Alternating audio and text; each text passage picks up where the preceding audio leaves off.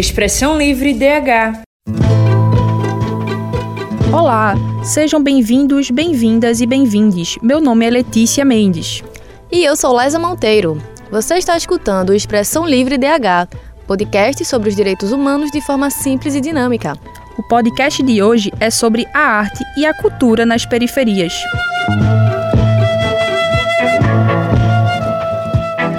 O que você entende sobre culturas periféricas? É a junção de ações culturais, entre elas as de poetas, escritores, moradores de bairros, produtores de audiovisual, músicas, grafites e danças. Essa junção reflete a verdadeira realidade das periferias do Brasil. Isso mesmo, Letícia. Esses movimentos acontecem, na maioria das vezes, em espaços públicos, centros culturais, ruas e praças das comunidades.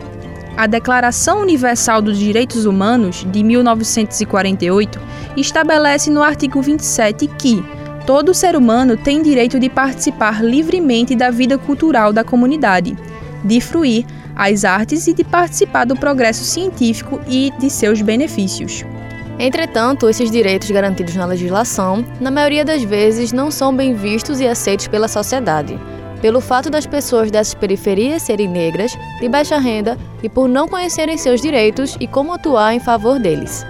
E essa situação reflete nas estatísticas do país em relação à violência nas periferias.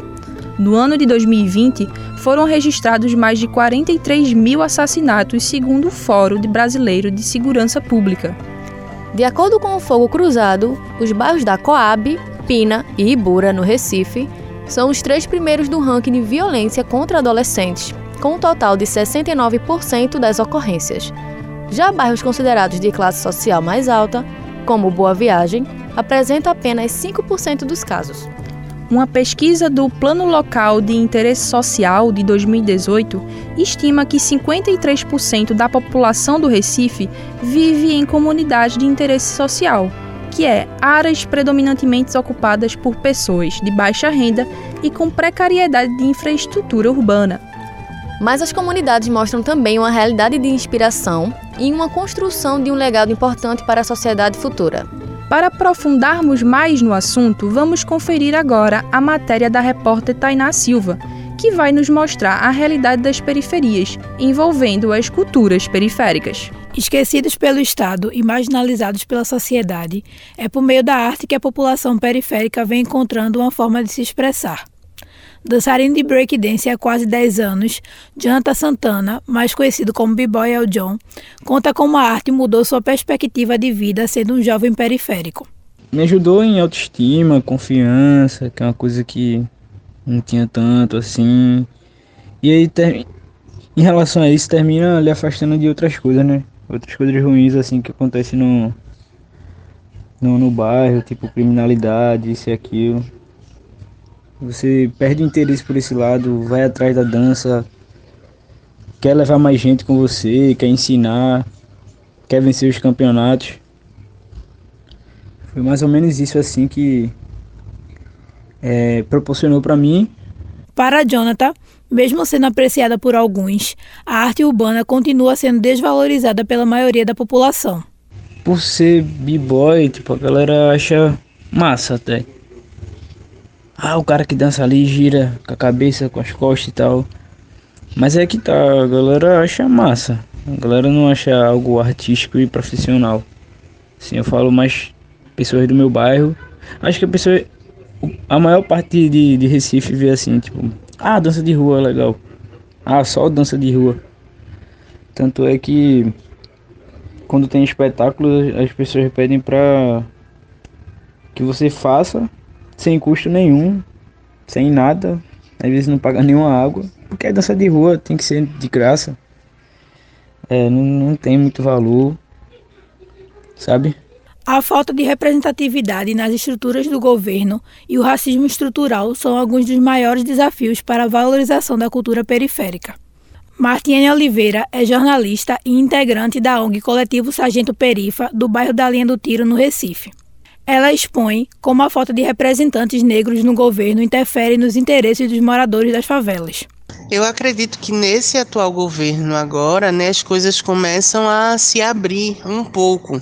Embora a gente saiba que ainda não é, né, é uma grande vitória a gente ter Lula na presidência por não se tratar de um presidente negro, né? Então, assim, de toda forma, por mais que ele seja é, interessado e que ele tenha aberto esse espaço por, e por ser antirracista, né? Porque é importante que existam brancos antirracistas, né? A gente sabe que ainda está muito longe do que a favela ela realmente quer. Quando eu falo da favela, eu falo do povo preto, né? Porque o povo preto ele não está aí nos prédios luxuosos de Boa Viagem, por exemplo, né? Ele está dentro da favela. Martiene também explica como o racismo estrutural priva a população negra e a população periférica de ter acesso à cultura. Quando fala de governo, a gente fala de Estado, né? E, e, quando a gente fala de Estado, a gente fala de sistema, né? E se a gente fala de sistema, não tem como falar de sistema, falar de, de periferia e tal, né? Dentro dessa pergunta que você fez, né? E não falar de racismo, né? A gente tem um racismo estrutural muito grande que priva, né? A favela, a população negra, né? De ter acesso à cultura, né? E coloca a cultura como um lugar muito distante, né? Até o governo anterior foi assim né? É uma realidade ainda muito longe, né, para moradores de favela. Ainda que existam muitas batalhas para enfrentar nessa trajetória por representatividade no governo e no ganho de visibilidade para essa parcela da população, os projetos socioculturais já vêm mudando vidas. Fruto de um desses projetos, o Oicabum, em 2014, o artista Tássio Russo conta como a arte tem um poder de mudança. Olha, no geral, eu enxergo de forma boa essas iniciativas porque eu acredito que elas têm esse poder, né? A arte em si, a cultura em si tem um poder de mudança, tem um poder de, de, de transformação, assim. Sobretudo social, né? Sempre o universo que se abre. Tássio também explica qual é a melhor abordagem a ser utilizada em iniciativas artísticas e culturais dentro das periferias. Então, acho que dar esse acesso, velho, é fundamental, assim. Mas aí dá esse acesso junto a um pensamento crítico sobre, tá ligado? Não é só tipo, ah, vamos levar pro teatro. É tipo, vamos levar pro teatro e vamos discutir esse espetáculo. Você gostou? Não. Por quê? Você percebeu que o ator falou tal frase? O que você acha disso? Saca? Eu acho que esse, esse é o grande segredo, assim, para trabalhar arte e cultura dentro das comunidades, assim, é provocar, sabe? É tipo mostrar e provocar, fazer pensar sobre. É, mostrar referência, velho, tá ligado? A gente precisa dar referência, a gente precisa dar as armas dos brancos pra galera, tá ligado? É o que? É dialética? É isso que vocês gostam de falar, saca? É tipo estética? Qual é a de menos? Indústria cultural? Vamos usar essas palavras, vamos estudar sobre isso, saca? A resistência para a democratização do direito de tomar parte livremente da vida cultural e de usufruir as artes asseguradas pela Declaração Universal de Direitos Humanos marca a trajetória de quem vive de arte dentro das comunidades. E mesmo que existam obstáculos pelo caminho, a arte periférica segue conquistando a cada dia mais reconhecimento das manifestações culturais. Tainá Silva, para o Expressão Livre. Expressar o lado bom das periferias trazendo a arte é algo que faz a diferença para quem faz parte da comunidade. E para quem não tem um real convívio com essa realidade, o que resta é marginalizar tudo o que vem das regiões periféricas. Isso mesmo, como no caso de Jonathan, que melhorou a autoestima como um jovem periférico. E é através dos incentivos às políticas públicas que esses cidadãos vão conseguir mais igualdade perante parte da população. Exemplo disso foi o projeto sociocultural Oicabum, explicado pelo nosso entrevistado, Tássio Russo. E para enriquecer ainda mais esse debate, vamos acompanhar agora a entrevista com a estudante de serviço social, Rayane Maria Barbosa, mais conhecida como Margot, ela é poetisa, cantora e compositora, e é através do rap e da poesia marginal que expressa a vivência dela e de outras mulheres da periferia. É, dando continuidade ao nosso podcast Expressão Livre, temos aqui a convidada Rayane Maria Barbosa, mais conhecida como Margot, que é moradora de Abreu e Lima, na região metropolitana do Recife, tem 22 anos e é estudante de serviço social. É, ela é poetisa, cantora e compositora. E é através da música que ela manifesta lutas pessoais, através da cultura periférica, com rap feminista, com é, batalhas de música, não é?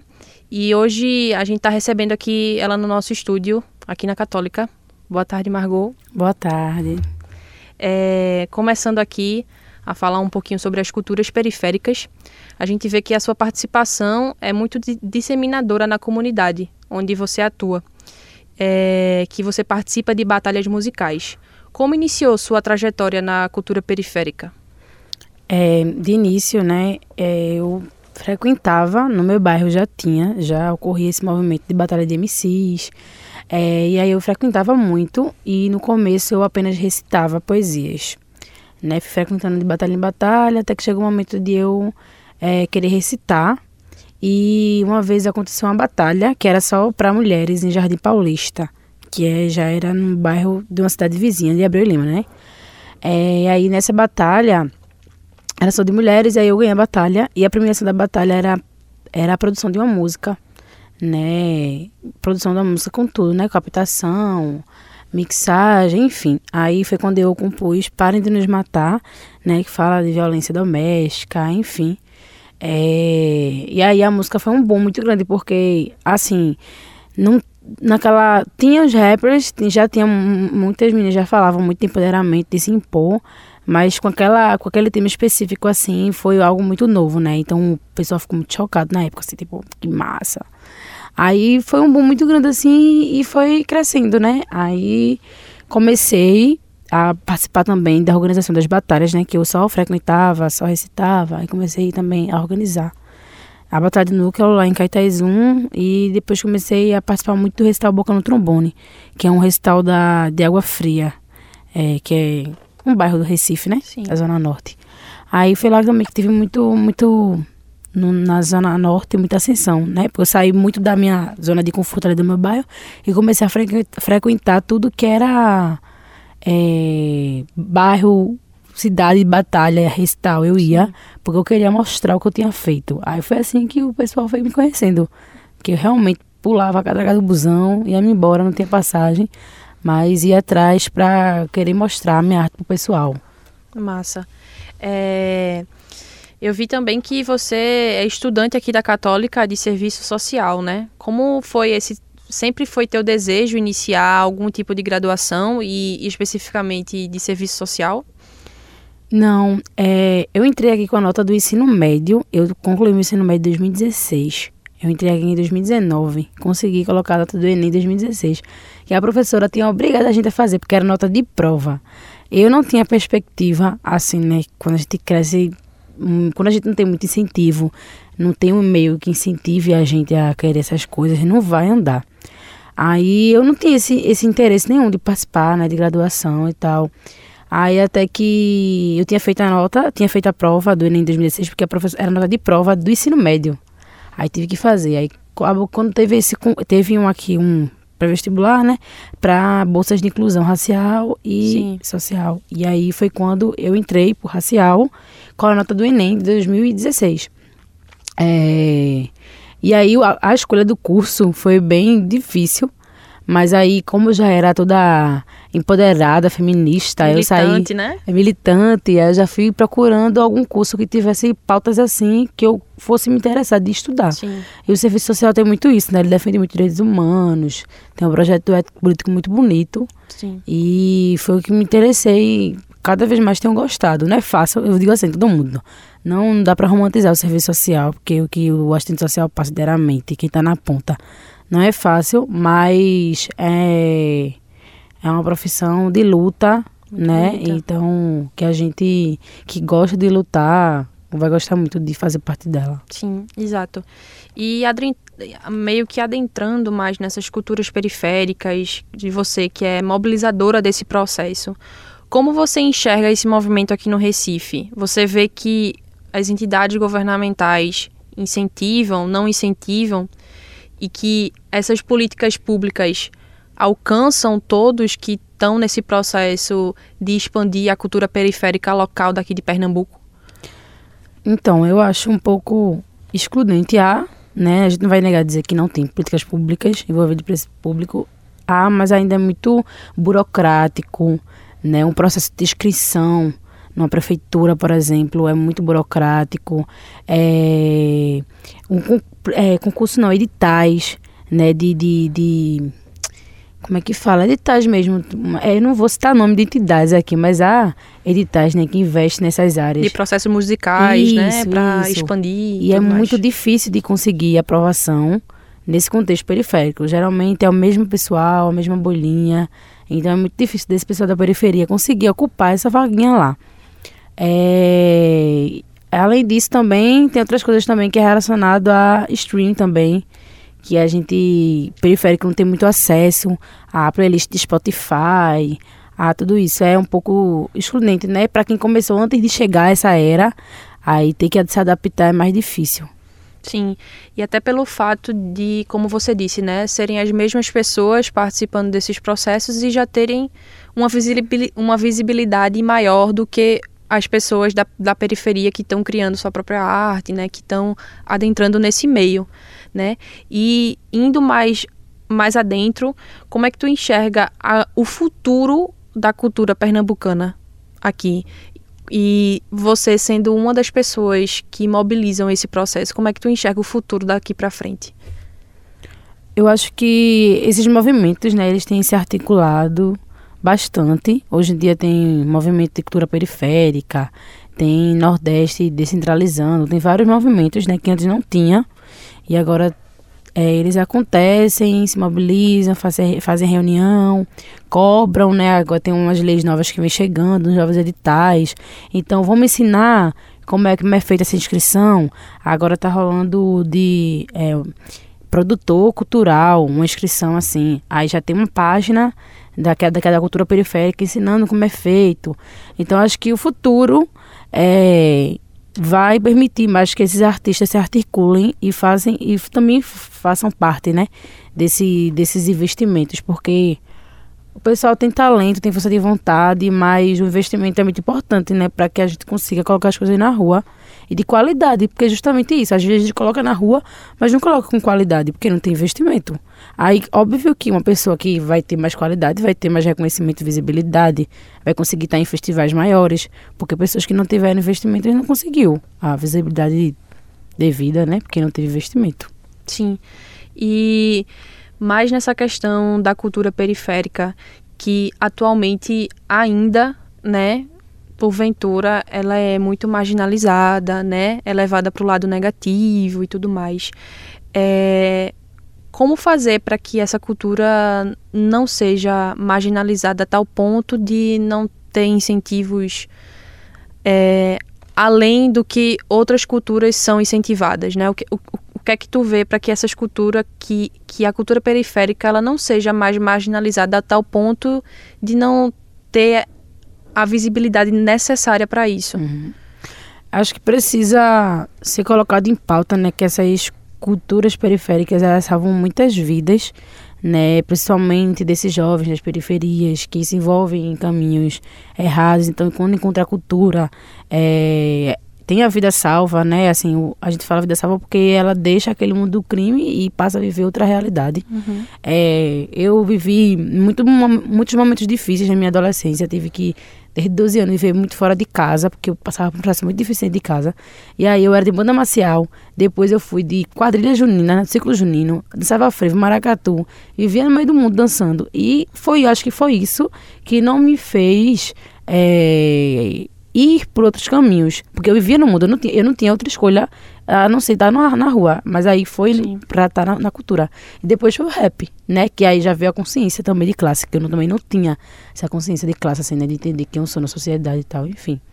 É, eu acho que é dessa forma de entender que essas culturas periféricas, elas salvam essas vidas. E a partir do momento que o pessoal vê, né, que, que essa, essa classe dominante vê que essa cultura ela tem um, um poder muito grande, a toda a sociedade vai desenvolver, porque vai diminuir a criminalidade, vai diminuir muita coisa que dificulta o desenvolvimento da, da sociedade. Sim, e pelo que você disse, foi a partir dessa vivência, né, dessa, dessa experiência na cultura periférica, no processo de criação, de composição de músicas, do rap feminista e tudo mais, que foi a partir daí que você viu que isso também poderia ser um caminho para a tua vida como um todo, né? Porque é, a gente percebe que muitas coisas, quando é, são marginalizadas, são colocadas como pontos negativos para a sociedade, muitas pessoas não prestam atenção a isso. E quando isso se chega na comunidade, que é onde vem as pessoas que querem ter um, como eu posso dizer, um escape daquela realidade negativa, Sim. né? Eu imagino quando tu chega nas comunidades, como deve ser também a alegria das crianças em, em ver todo aquele processo cultural, né? O como é que tu vê quando tu vai fazer algum trabalho, vai cantar alguma coisa, como é que tu vê a receptividade dessas pessoas da comunidade?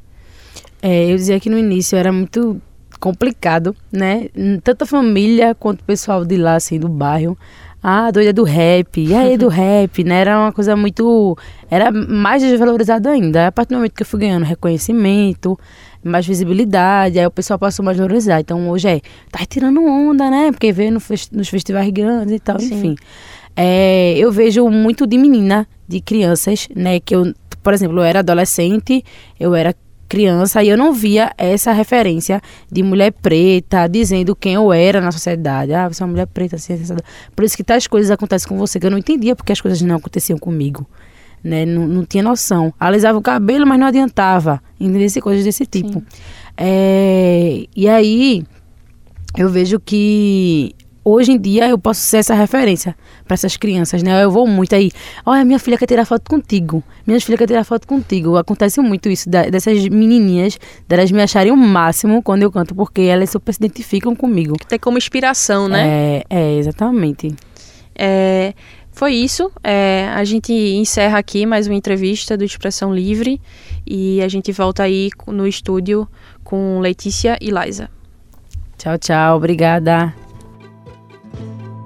Liza, acredito que um dos pontos principais dessa entrevista com Margot é a falta de investimentos de projetos de qualidade por parte da prefeitura. Isso é perceptível pelos nossos próprios entrevistados do programa a gente nota que são sempre os moradores das comunidades que buscam criar projetos e incentivar uns aos outros, né? Também senti isso, Letícia. A falta de divulgação de como se inscrever nos projetos municipais, ou até mesmo a burocracia necessária para isso, pode acabar desestimulando os artistas. Outro ponto muito importante que Margot relatou pra gente é sobre a importância da cultura periférica na vida dos jovens e também na vida dela. Isso mesmo, como no exemplo em que ela mostrou que a arte se tornou um escape em situações pessoais e contribuiu positivamente para a vida dela. Você vai conferir agora o quadro dialogando com o advogado, cientista político e professor Manuel Moraes, coordenador da Cátedra Unesco Unicap de Direitos Humanos, Dom Helder Câmara. Ele trouxe a realidade da economia solidária.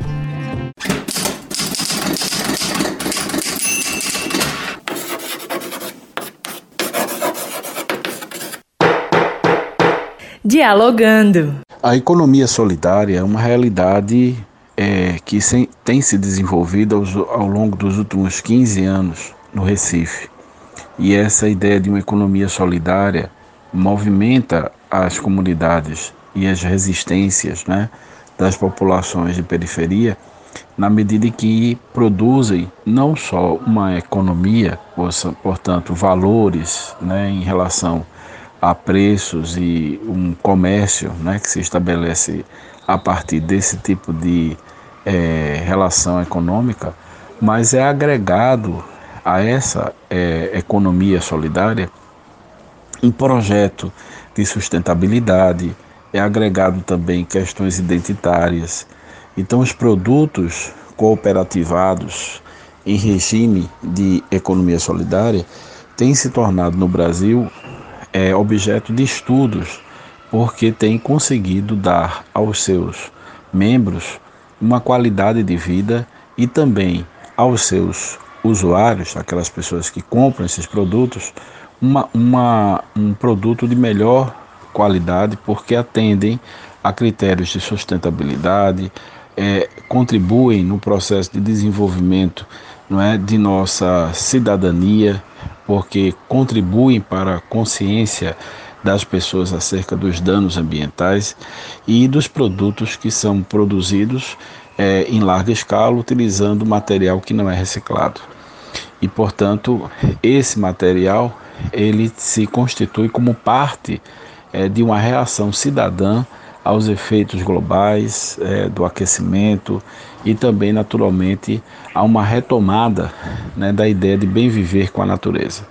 Então, é muito interessante o crescimento dessa economia e dessa, dessa rede de sustentabilidade que tem se constituído ao longo de tantos anos na periferia, através também de iniciativas de políticas públicas é, a nível nacional e até local. É muito válido reconhecer a movimentação que a economia solidária gera tanto para quem é membro quanto para quem é usuário. Demais! Além da resistência e a colaboração entre os moradores da periferia, transforma a qualidade de vida e colabora para a rotatividade econômica das comunidades. Isso ocorre como uma forma de fornecer à população trocas comunicacionais, contribuindo para o desenvolvimento geral da região. E agora o quadro Beabá da Mídia com a jornalista, professora e educomunicadora Andréa Trigueiro. Vamos conversar sobre a atuação da mídia na pauta da arte e cultura nas periferias. Obrigada pela presença, professora. Eu que agradeço, é um prazer para mim estar aqui conversando com vocês sobre esse tema. É, a gente está trazendo o assunto das culturas periféricas. Como é que o direito humano à comunicação atua nessa área de garantir esses direitos dessas pessoas que atualmente são tão marginalizadas. Infelizmente, não é a mídia, ela se pauta muito pelo que dá audiência, né? principalmente a mídia comercial. Quando você vai para a mídia comunitária ou para a mídia independente, é, a briga pela audiência não tem sentido. Então, o sentido é cumprir um papel social que deveria ser de toda a mídia. E aí o que ocorre? Esses artistas periféricos, né, que estão nas periferias produzindo sua arte, eles acabam encontrando menos espaço nessa mídia tradicional e mais espaço na mídia independente e na mídia comunitária. Mas não é isso que a gente quer. A gente quer que todos e todas tenham o direito de expressar a sua arte, a sua opinião livremente, sem barreiras, né, como prevê a Constituição Federal, em todos os veículos. A mídia comercial, porque se pauta muito pela audiência, como é que ela vai é, definir quem ela vai dar visibilidade. Então, se um artista, mesmo periférico, já tem uma audiência consolidada, é muito provável que a mídia se interesse por esse artista. Mas se ele não é ainda esse artista consolidado, a mídia acaba não se interessando. Então, isso é uma omissão da mídia que acaba privando muitos artistas né, periféricos de expressar sua arte e de popularizar também a sua arte. Então, é, a sorte desses artistas, digamos assim, é porque hoje em dia as redes sociais digitais acabam levando a arte desses artistas para muitos lugares. Né? Tem vários exemplos por aí, o muito próximo da gente é a MC Loma, né, junto com as Gêmeas Lacração. Elas acabaram furando esse bloqueio, vamos dizer assim, e num carnaval tiveram aí as bênçãos da madrinha Anitta e conseguiram uma projeção que não foi a mídia comercial que deu, que foram as redes sociais, e como elas têm muitos outros artistas que conseguem levar sua arte adiante porque tem as redes sociais, mas o papel da mídia é dar visibilidade, jogar luz também, jogar nos holofotes as artes de um modo geral. Por que, que a gente escolhe os artistas né, que vamos priorizar? Quais são os nossos critérios de noticiabilidade? E a diversidade e a pluralidade, onde andam no jornalismo? Então, acho que são perguntas que a gente deveria fazer enquanto mídia para que a gente não cometa esse erro de apagar a história de tantos artistas e tantas artistas maravilhosos e maravilhosas que nós temos e que ficam restritos porque a mídia acaba não se interessando por eles. Exatamente, André. A gente vê como é, essa estrutura ainda governamental que faz aqueles processos seletivos, né, de editais, ainda é muito restrito a questão de sempre serem os mesmos artistas, aquelas mesmas pessoas que já têm aquela visibilidade base, coisa que outros artistas ainda não têm e precisam dessa, dessa oportunidade para poder alavancar em suas carreiras, para poder é, viver disso, né? Que é o que muitas pessoas querem. Perfeito. Além dos artistas periféricos, os, os, os, os, artistas da cena independente também sofrem, né? Então, recentemente a gente viu aí é, a programação do, do São João de Caruaru sendo divulgada e muitos artistas independentes, periféricos, que participaram do edital, que tiveram boas notas nas avaliações, eles não foram incluídos. Então, Marília Parente, por exemplo, que é jornalista e artista independente, ela foi para as redes sociais denunciar que ela tinha uma nota boa e que ela acabou ficando de fora do carnaval do São João de Caruaru, um sonho que ela tinha de participar dessa festa popular, muito nossa, né? Então, a mídia e os editais e a estrutura governamental, a sociedade como um todo, acaba por não ver esses artistas independentes, periféricos com frequência, acabam não conhecendo, não cobrando, não pedindo que eles estejam nos festivais, estejam incluídos nos editais de financiamento da cultura. E aí, como você falou, né, a gente acaba privilegiando, acaba beneficiando sempre os mesmos artistas, que também têm o seu valor, mas é preciso democratizar esse acesso, democratizar a cobertura e fazer valer o direito à expressão, né, que essas pessoas também têm, de poderem, como você falou, viver da sua arte, trazer sua arte para o, o, o, o mercado, né, para viver daquilo como a gente que é jornalista pode viver da nossa profissão, né? Então é uma injustiça que nós cometemos quando invisibilizamos essas pessoas. É, e é exatamente isso, André. A gente fica por aqui com o quadro Beabá da Mídia e até o próximo episódio. Até o próximo episódio. Muito obrigada.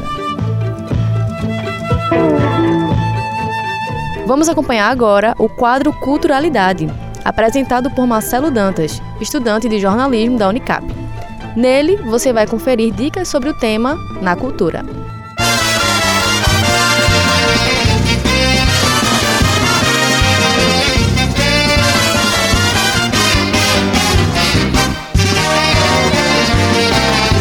Culturalidades. Olá, ouvintes, eu sou Marcelo Dantas e esse é o Culturalidades Hoje vamos conversar sobre uma banda e um programa de entrevistas que tem tudo a ver com o tema desta edição: a arte feita nas periferias urbanas. Aqui vai um tipo de indicação que eu acho que ainda não tinha feito. É uma edição do Opinião Pernambuco, importante programa para o debate público no estado que tratou do seguinte assunto: poetas marginais do Recife. Tudo a ver, né?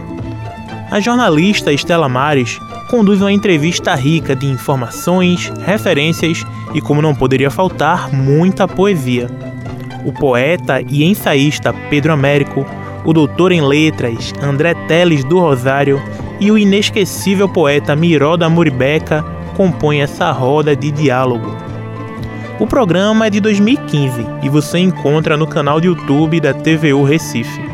Ele pensou que agora estava definitivamente morto. Quando o legista disse: Não, não leve agora, o coração ainda bate. Dispensem o coveiro com pá, cimento e tijolos e vão embora, pois ele vai no shopping comprar uma roupa para o enterro de vocês. Diretamente do Alto José do Pinho, Celo Brau, Neilton Carvalho e Canibal formam a banda Devotos, antes conhecida como Devotos do Ódio, que em 2023 completa 35 anos de punk rock hardcore e trabalhos sociais, hein? Na música Vida de Ferreiro, o trio visita o local de trabalho de seu Antônio, um senhor conhecido da comunidade, e aborda a dureza da labuta, mas sem romantizá-la. É rock, é reggae e é potência periférica. Solta o som.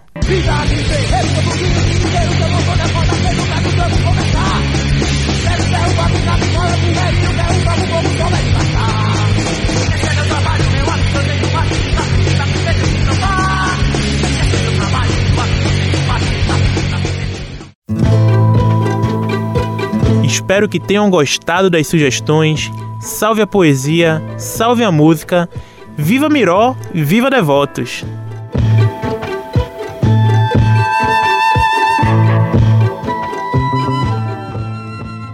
Essa edição do programa Opinião Pernambuco é uma ótima dica para quem deseja aprofundar o conhecimento sobre a arte nas periferias de uma forma mais simples, né, Liza?